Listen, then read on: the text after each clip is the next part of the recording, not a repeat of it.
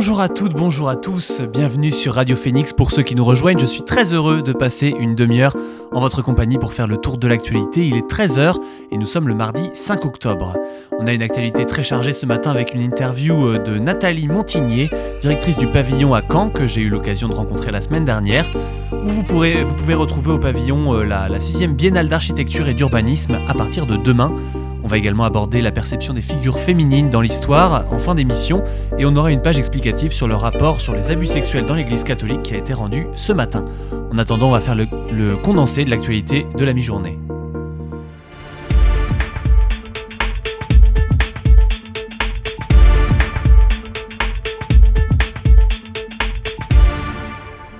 Ce matin, Jean-Marc Sauvé a mené une conférence de presse devant le CIASE, la commission indépendante sur les abus sexuels dans l'Église, pour présenter son rapport sur la pédocriminalité dans l'Église, comme nous en parlions hier. Nous avons appris euh, effectivement hier que depuis 1950, il y a eu 3000 pédocriminels dans l'institution religieuse. Ce rapport a été complété par le recensement d'environ 216 000 cas, chiffre qui monte à 330 000 en ajoutant les cas proférés par des laïcs en mission pour l'Église. Cela représente 6% des cas de violences sexuelles en France depuis 1950. Nous allons en reparler en fin d'émission, nous ferons un récapitulatif de tout ce qu'il s'est dit pendant cette conférence de presse. Hier, vous avez sûrement été surpris en utilisant les réseaux sociaux. En effet, Facebook, Instagram, WhatsApp et Messenger ont cessé de fonctionner pendant 6 heures dans l'après-midi. Et c'est en fin de soirée hier que le problème a été réglé. Le site Down Detector estime que cette panne est la plus importante jamais observée. Sûrement des milliards d'utilisateurs ont été affectés. Financièrement, cette panne aurait coûté près de 7 milliards à l'entreprise de Mark Zuckerberg, Zuckerberg et 4,89 points sur le Nasdaq. Cette panne intervient après des accusations d'une lanceuse d'alerte qui va témoigner sur les agissements de la plateforme, préférant les profits à la sûreté des utilisateurs. Plusieurs syndicats ont appelé à manifester ce mardi pour défendre les salaires et le pouvoir d'achat. Les manifestants vont répondre à l'intersyndicale menée par la CGT, FO, FSU et Solidaire. Les manifestants s'insurgent contre la hausse phénoménale des prix de l'énergie. Si le SMIC a bien augmenté de 35 euros, cela ne suffit pas pour amortir la hausse du prix du gaz, de l'électricité ou de l'essence. À quand les regroupements ont commencé aujourd'hui à 11h. Dans un entretien diffusé aujourd'hui, Emmanuel Macron a joué la carte de l'apaisement, des tensions avec l'Algérie. Pour rappel, le territoire algérien n'est plus ouvert aux avions militaires français et l'ambassadeur algérien en France a été rappelé suite à l'annonce de la réduction des visas français vers le Maghreb. De plus, le gouvernement algérien a été touché par les propos attribués par Le Monde à Emmanuel Macron comme quoi l'Algérie aurait construit son indépendance sur une rente mémorielle entretenue par le système politico-militaire en place à Alger. Nicolas Maduro, le président vénézuélien, a décidé d'ouvrir la frontière entre le Venezuela et la Colombie hier. Elle était fermée depuis 2019 et difficile d'accès depuis 2015 à cause de vives tensions entre les deux pays. Hier donc, euh, des monts de charge ont bougé les conteneurs situés sur le pont Simone Bolivar. Le président colombien Ivan Duque a réagi en indiquant que la pression du peuple vénézuélien était trop forte et que Maduro a été forcé de rouvrir la frontière. En effet, le président vénézuélien a dû faire face à une forte opposition populaire et près de 40 000 personnes traversaient la frontière chaque jour en 2019 de façon clandestine. Enfin, nous avons appris hier que l'Italie a suspendu ses poursuites judiciaires à l'encontre du leader catalan Carles Puigdemont. Il s'agissait d'un mandat d'arrêt européen pour une extradition vers l'Espagne suite à une tentative de sécession de la Catalogne en 2017. Depuis 4 ans, le dirigeant est en exil. Il est passé par l'Allemagne, la Belgique et enfin l'Italie. L'arrestation en Italie de Carles Puigdemont a provoqué des remous alors qu'une période de détente s'était ouverte entre Madrid et Barcelone, la capitale de, la Catalogne. Depuis l'élection en mai à la présidence de la, euh, de la région espagnole du séparatiste modéré Pere Aragonès. Voilà pour l'essentiel de l'actualité. On va maintenant passer à un entretien que j'ai eu le plaisir d'avoir avec euh, Nathalie Montigné, directrice du pavillon. Vous pouvez vous y rendre dès demain d'ailleurs pour la sixième biennale d'architecture et d'urbanisme qu'ils organisent. C'est au tour de cette interview. Je suis avec Nathalie Montigné, donc euh, directrice euh, du pavillon, qui va présenter la semaine prochaine la, sixième biennale pour l'architecture et l'urbanisme. J'aimerais qu'on commence cet entretien, Nathalie, en évoquant les missions du pavillon pourquoi vous êtes là et, qu'est-ce que vous apportez, notamment du point de vue architectural et au niveau de l'urbanisme de la ville de Caen? Alors le pavillon était une association qui a ouvert en mars 2014 déjà. Et on a pour mission d'accompagner les projets du territoire, les enjeux auxquels nous devons faire face essayer de comprendre, peut-être aussi réfléchir et de débattre sur ces projets et ces dynamiques. Et pour cela, on essaye aussi de faire l'aller-retour entre ce qui se fait ici et ce qui se fait ailleurs. Donc, euh, on présente aussi euh, des opérations, euh, des réflexions plus globales qui nous permettent aussi d'alimenter ce débat local. Et on a une mission de sensibilisation et de médiation, notamment auprès des plus jeunes, donc avec les scolaires, les centres d'animation, les individuels. Et euh, pour mener à bien ces missions, ben, on organise euh, des expositions, des ateliers, des rencontres, des balades en canoë-kayak euh, qui parlent du projet Presqu'île, des parcours urbains. et en fait, on, se saisit de tout, de tout format pour essayer de réfléchir sur ces questions d'habiter au sens large, habiter notre territoire, parce que finalement, on est tous concernés par ces questions d'architecture et urbanisme, mais on, a peu l'occasion et pas forcément les mots euh, pour pouvoir échanger et construire euh, une réflexion. Donc euh, nous, on sert aussi à ça, c'est à ce qu'on se construise une culture commune, qu'on ait un vocabulaire commun et qu'on puisse aussi avoir des références qu'on puisse partager. Le, bâtiment même du pavillon dans lequel nous sommes actuellement, ça a été d'ailleurs l'objet euh, de, ça a été l'objet de la réorganisation de la presqu'île, du réaménagement de la presqu'île. Est-ce que cette partie de Caen, c'est un enjeu primordial euh, dans les années à venir? On voit qu'il y a beaucoup de travaux encore qui, euh, qui ont lieu. Est-ce que architecturalement parlant, cette, cette zone est principalement, principalement à l'étude? Alors, la presqu'île de Caen a été euh, engagée en 2009-2010, hein, je crois, les premières études, euh, enfin, les, études euh, qui conduisent au projet actuel. Et c'est vrai que pour la ville de Caen, la municipalité, c'est un projet d'envergure, parce qu'il est aussi sur 300 hectares, sur trois communes. C'est aussi la, la construction d'un quartier complet qui aujourd'hui a très peu d'habitants. On voit depuis nous on est arrivé en 2013-2014, c'était encore la friche la friche euh, s'éloigne un peu plus loin et, c'est euh, un enjeu sur le plan architectural, mais sur la question de comment on vit aussi euh, avec ces enjeux de transition écologique, avec le choix d'en faire un quartier expérimental avec essayer d'avoir une démarche innovante. Donc ça, c'est les choix de la ville de Caen, donc qui essaye de, développer ces, axes. Donc nous, on accompagne parce qu'on accueille aussi un point d'information presqu'île donc qui permet aussi euh, aux habitants, aux, passagers, aux visiteurs du pavillon d'essayer de comprendre un petit peu l'envergure et puis euh, les axes euh, de ce quartier. Vous l'expliquiez tout à l'heure, le choix de mettre au cœur du projet, au cœur des événements que vous proposez, le public et aussi les jeunes, c'est quelque chose d'important à vos yeux. En quoi c'est primordial que le public soit renseigné aussi sur ces, sur ces questions-là, qu'il s'implique aussi dans les démarches architecturales?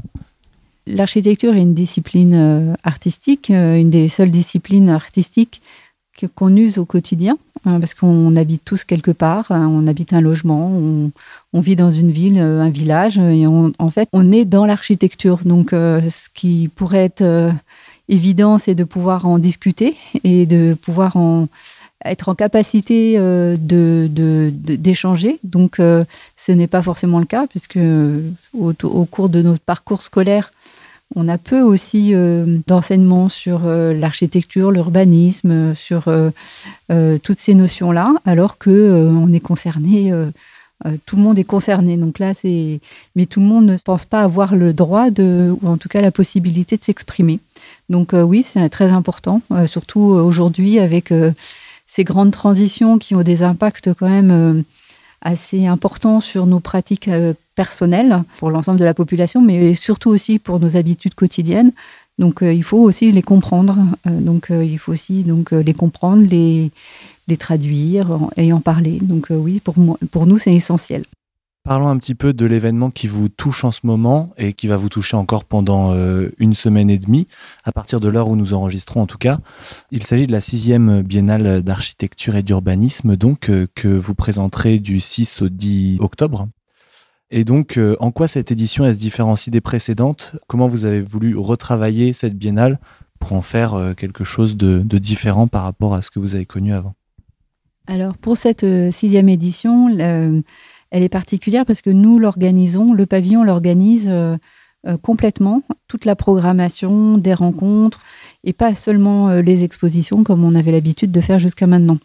Et donc l'objectif de cette biennale, c'est qu'elle rentre en résonance avec euh, le travail que nous on fait euh, toute l'année en permanence, et que en fait la biennale soit un moment un peu privilégié, euh, un peu dense, où on prend prétexte en fait à ces cinq jours de pour se retrouver, débattre, provoquer peut-être des envies, des curiosités, et pouvoir pendant l'interbiennale, donc pendant le temps du pavillon, continuer à réfléchir sur ces questions qui ne peuvent pas être traitées en une journée, en une soirée, donc, euh, il est important que cette biennale, en fait, soit un point, une sorte de prise de rendez-vous.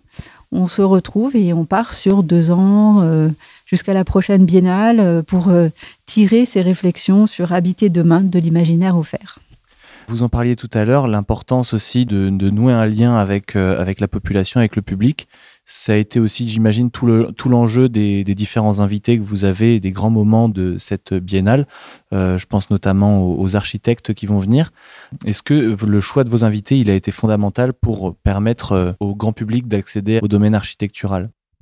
C'est une de nos préoccupations, en fait, c'est de proposer des rendez-vous, des temps euh, qui soient ouverts à tous. Donc, c'est pour que l'architecture soit pour tous accessible à tous, où on va tester des formats euh, plus participatifs, et plus discussions, essayer de favoriser la prise de parole avec l'invitation de personnes qui ont un discours euh, accessible, enthousiasmant et inspirant, et avec des démarches, avec des architectes ou des philosophes qui ont commencé à réfléchir au pas de côté à faire pour, euh, pour faire la ville de demain.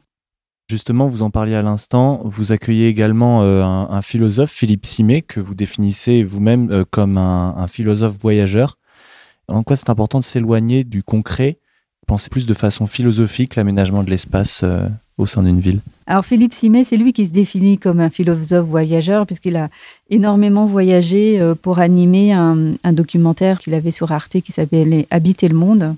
Et je pense que c'est important aussi parce que l'architecture n'est pas réservée aux architectes. Il faut aussi s'ouvrir sur euh, des démarches euh, un peu plus globales. Et je pense que réfléchir de temps en temps, se poser, sortir des opérations, euh, bah, c'est important. Philippe Simé, quelqu'un d'hyper accessible, hein, d'enthousiasmant. Et je pense que c'est une façon aussi d'aborder de façon plus facile les thèmes, des thèmes qui peuvent sembler peut-être un peu compliqués tout l'enjeu du pavillon après cette euh, sixième biennale, ça va être de, capitaliser sur les rencontres, sur ce que, comment vous avez pu vous nourrir de, des différents moments de cette biennale. Comment est-ce que vous allez réussir à travailler euh, après pour améliorer éventuellement l'espace et améliorer l'idée de l'architecture euh, de demain après ce moment donc du 6 au 10 octobre?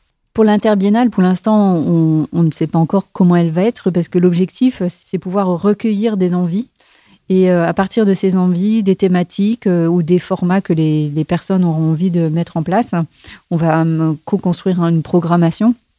On a quand même pour objectif, c'est de lancer des temps qui vont, un appel à projet pour des innovations architecturales et urbanistes. Donc ça, il va falloir aussi construire le format qu'on voudra développer sur Caen. Et puis on a une journée professionnelle le vendredi 8 octobre et qui, j'espère, va pouvoir nous nourrir pour des expérimentations, pour euh, des rencontres, pour des nouveaux ateliers qui vont pouvoir aussi euh, poursuivre toutes les discussions, les envies que les questions qui ont été levées pendant euh, ces ateliers. On va chercher en fait à, à mettre en place et puis à organiser aussi une mise en réseau. Merci beaucoup en tout cas, et je vous transmets tout mon soutien et tout mon courage pour, euh, pour euh, la sixième biennale, qui je rappelle sera donc du 6 au 10 octobre prochain au pavillon. Merci, soyez curieux et à très vite à la semaine prochaine. Voilà pour cet entretien, merci encore à Nathalie Montigné de m'avoir accordé ce moment au pavillon. On se retrouve très vite maintenant après le titre de Young Franco, c'est Underneath sur Radio Phoenix.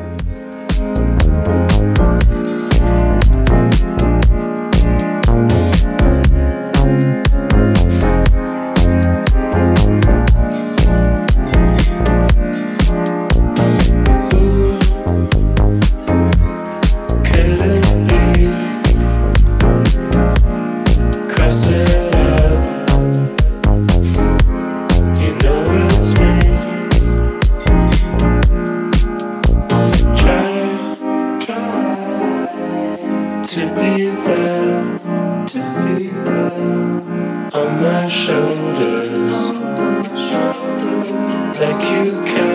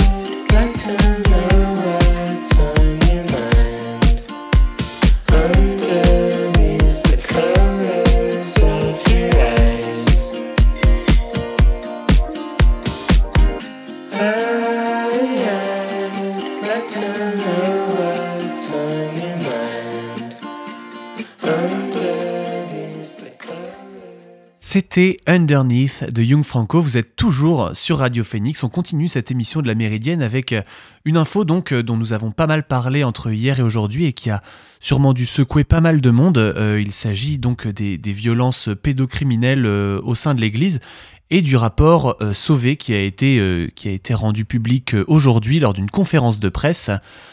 Je vais commencer avec cette citation. Que dire sinon éprouver une honte charnelle, une honte absolue face à cette enfance qui a été violentée, face à une telle tragédie et face à ces crimes massifs commis dans son église.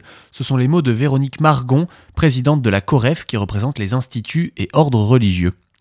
Le haut fonctionnaire Jean-Marc Sauvé a présenté les conclusions de la commission indépendante sur les abus sexuels dans l'Église, le CIAZ, qu'il présidait euh, aujourd'hui lors d'une conférence de presse et son rapport estime, je l'ai déjà dit, à 216 000 le nombre de mineurs victimes de violences sexuelles de la part des prêtres ou religieux depuis 1950. Ce chiffre, fruit d'une enquête de deux ans et demi sur un échantillon représentatif de Français, comporte une marge d'erreur estimée par la SIAZ à plus ou moins 50 000 personnes. A, a précisé le président de la commission, le bilan atteint au moins 330 000 victimes si on ajoute celles de laïcs en mission d'église. Ce rapport il a été rendu à la demande de la Conférence des évêques de France, le CEF, et la Conférence des religieux et religieuses de France, donc la COREF. Un appel à témoignage a été lancé en 2019 et est resté ouvert 17 mois, permettant à 6500 personnes de s'exprimer, comme l'explique le père Souveton, victime durant son enfance, durant son enfance d'abus sexuels, qui témoigne. Moi, je me suis tu pendant 42 ans et j'ai choisi d'aller parler parce que je me suis dit, enfin, on a peut-être une chance que de la vérité puisse euh, se faire sur toutes ces histoires-là. Et pour moi, euh, aller à la SIAZ et déposer, c'est-à-dire, euh, ben, c'est peut-être le seul moyen qu'on prenne un jour conscience de l'ampleur des ravages et de l'ampleur du nombre de victimes. On était euh, au-delà des 10 000 victimes. Pour les prédateurs, on était entre 2009 et 3002. Voilà, les chiffres qui sont donnés sont ce qui est su. Et puis, euh, il y a certainement des victimes, beaucoup de victimes qui ne se sont pas manifestées, qui ne se manifesteront jamais. Pour moi, c'est important de savoir euh, l'ampleur de la situation, j'allais dire de la catastrophe, quoi. Par rapport à mon propre prédateur, j'ai cru très longtemps que j'étais tout seul. J'étais une seule, euh, une de ces victimes. Après, j'ai découvert qu'il y en avait deux. Après, j'ai découvert qu'il y en avait des dizaines. Et à la fois, ça fait mal et en même temps, c'est nécessaire. J'ai été auditionné par la SIAZ et c'était une audition qui a duré plus de trois heures euh, et où vraiment euh, j'ai eu le temps de m'exprimer réellement. J'ai été très touché de la manière dont j'ai été euh, écouté et entendu par euh, la personne qui était au bout du fil. On sait que 22 personnes sont entrées dans la commission pour travailler sur ce rapport, euh, et comme certains l'ont indiqué récemment, ce travail a été psychologiquement intense pour les membres de cette commission. Jean-Marc Sauvé expliquait il y a quelques mois qu'il ne s'attendait pas à autant de témoignages. Non, euh, moi-même, euh, j'ai reçu une éducation catholique, j'ai donc une connaissance interne de, de ce milieu. Je savais qu'il s'était passé euh, des choses euh, tout à fait anormales, tout à fait blâmables. Je ne pensais pas effectivement que la réalité, aussi bien dans l'Église catholique que dans les autres instances de socialisation de, la société française, je ne m'attendais pas à ce que la réalité fût aussi euh, noire, mmh. aussi préoccupante. Pour Jean-Marc Sauvé, il s'est agi de placer la victime au cœur et au centre de la démarche et de se laisser toucher par le vécu des victimes qui détiennent un savoir unique sur les abus sexuels. Ce sont les victimes qui les ont aidés à comprendre l'enjeu de cette affaire. Jusqu'au début des années 2000, pour Jean-Marc Sauvé, on constate une indifférence profonde et cruelle à l'égard des victimes. Elles ne sont pas crues, pas entendues, et on considère qu'elles ont peu ou prou contribué à ce qui leur est arrivé. Jean-Marc Sauvé explique le questionnement qui l'a accompagné durant toute l'enquête et pointe du doigt le manque de remise en question de l'institution religieuse. Comment tout cela a-t-il pu arriver à la fois au, niveau des, faits et, au niveau d'un traitement qui a été, euh, selon le cas, imparfait ou complètement, complètement défaillant? Et comment tout cela a-t-il été possible? C'est bien notre mission. Et euh, votre auditrice a dit euh, très justement une parole d'évangile qui montre la radicale, euh, le caractère intolérable des abus sexuels dans l'Église catholique, plus encore qu'ailleurs. Merci. Jean-Marc Sauvé a également évoqué ce matin l'indemnisation des victimes qui devrait être mise en place par une institution indépendante de l'Église. Il juge cette option préférable à un allongement des délais de prescription qui ne peut engendrer que des douleurs pour les victimes. Mais alors quel bilan émaille ce rapport? On va le rappeler, on parle de 216 000 personnes, 330 euh, 000 en comptant les abus commis par des laïcs en mission d'église. 5,5 euh, millions de personnes en France auraient subi des violences avant leurs 18 ans. Les abus commis par des clercs et des religieux concernent massivement des enfants de sexe masculin, des garçons qui représentent près de 80% des victimes, avec une concentration entre 10 et 13 ans. La part des filles étant de 20% est répartie de manière plus égale en tranches d'âge. 60% des hommes euh, et femmes ayant subi des violences sexuelles pendant leur enfance connaissent encore des perturbations fortes ou très fortes dans leur vie affective ou sexuelle, et 48% des victimes connaissent toujours des perturbations fortes ou très fortes. La courbe de ces violences a cessé de décroître aujourd'hui. Les, violences se sont produites principalement dans les années 50 à 69 et elles ont diminué nettement ensuite dans les années 70 à 90 et se sont maintenues pendant la troisième période depuis 1990. Il y a eu une baisse des abus, mais cette baisse doit être aussi mise en relation avec la baisse des effectifs des prêtres et des religieux, et aussi la baisse de la fréquentation des institutions de l'Église catholique, dont l'empreinte sociale s'est réduite au fil des décennies. Il faut préciser que les violences sexuelles dans l'Église catholique n'ont pas été complètement éradiquées, que le problème subsiste et que ce rapport est une première pierre qui permettra sûrement une amélioration des institutions. Vous écoutez La Méridienne sur Radio Phoenix.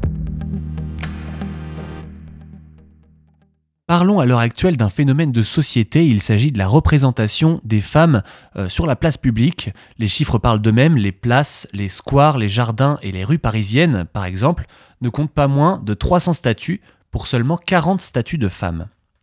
Dans l'histoire, il n'y a pas moins de femmes célèbres que d'hommes célèbres pourtant, et la mémoire est ce que les sociétés masculines en ont gardé évince bien souvent, volontairement ou non, la moitié de l'humanité. Nombreuses sont-elles ces statues justement à invisibiliser davantage les femmes ou à véhiculer des préjugés sexistes à leur égard? Les rares statues qui représentent des femmes à Paris ne bénéficient ni de la même exposition ni de la même représentation que celle à la gloire des personnages masculins. Parlons par exemple de l'hôtel de ville dans le 4e arrondissement.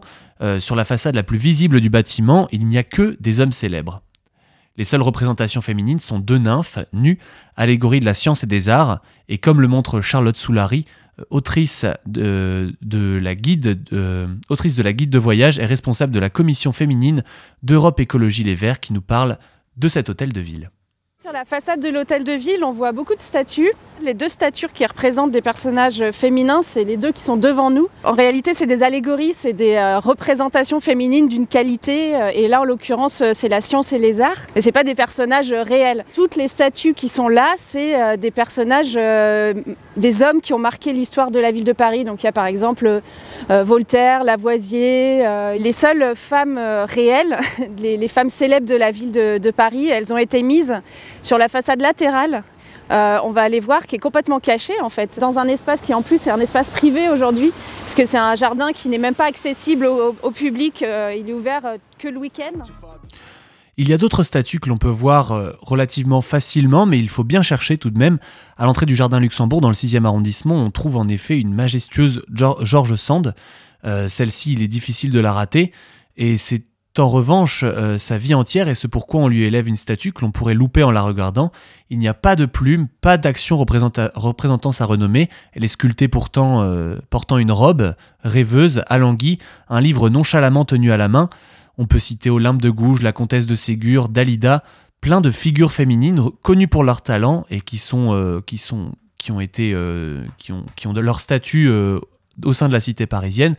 Mais pour le coup, elles sont mal représentées euh, comparé à leurs homologues masculins ou au statut de sainte et de reine. Et Charlotte Soulary conclut C'est particulièrement important que les femmes euh, qui ont marqué l'histoire de Paris et l'histoire de France soient euh, mieux représentées, plus nombreuses, à égalité d'avec les hommes, parce qu'en fait, il y a autant de femmes que d'hommes qui ont marqué l'histoire de France et l'histoire de Paris. C'est simplement les, que la, mémoire n'a pas été transmise, que, que leur contribution à l'histoire a été invisibilisée. Les statues, elles permettent de compenser ça en partie.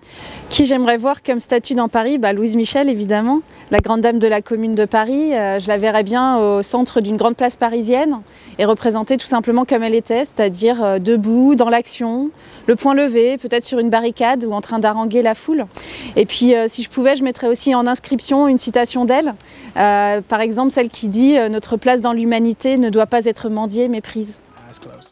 Il faut se battre pour que les perceptions changent, la perception des femmes dans l'histoire, et c'est sur ceci que se termine cette émission. Je vous remercie d'avoir écouté La Méridienne ce midi. On va se retrouver demain sur Radio Phoenix. En attendant, n'hésitez pas à écouter les podcasts sur phoenix.fm. Bon après-midi à vous. Salut